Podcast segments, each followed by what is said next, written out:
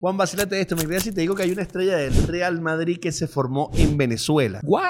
Este dato nos lo pasó el pana Eiter Martín. Que te digo, tú puedes pasarnos cosas y nosotros aquí la decimos y te lo agradecemos. Eso lo puedes hacer en el site en cuenta, pero en la sección, dale. Resulta ser que en 1940, en Navarra, España, nace Félix Ruiz. Sus padres decidieron venirse a Venezuela por el tema de la guerra civil y esas cosas.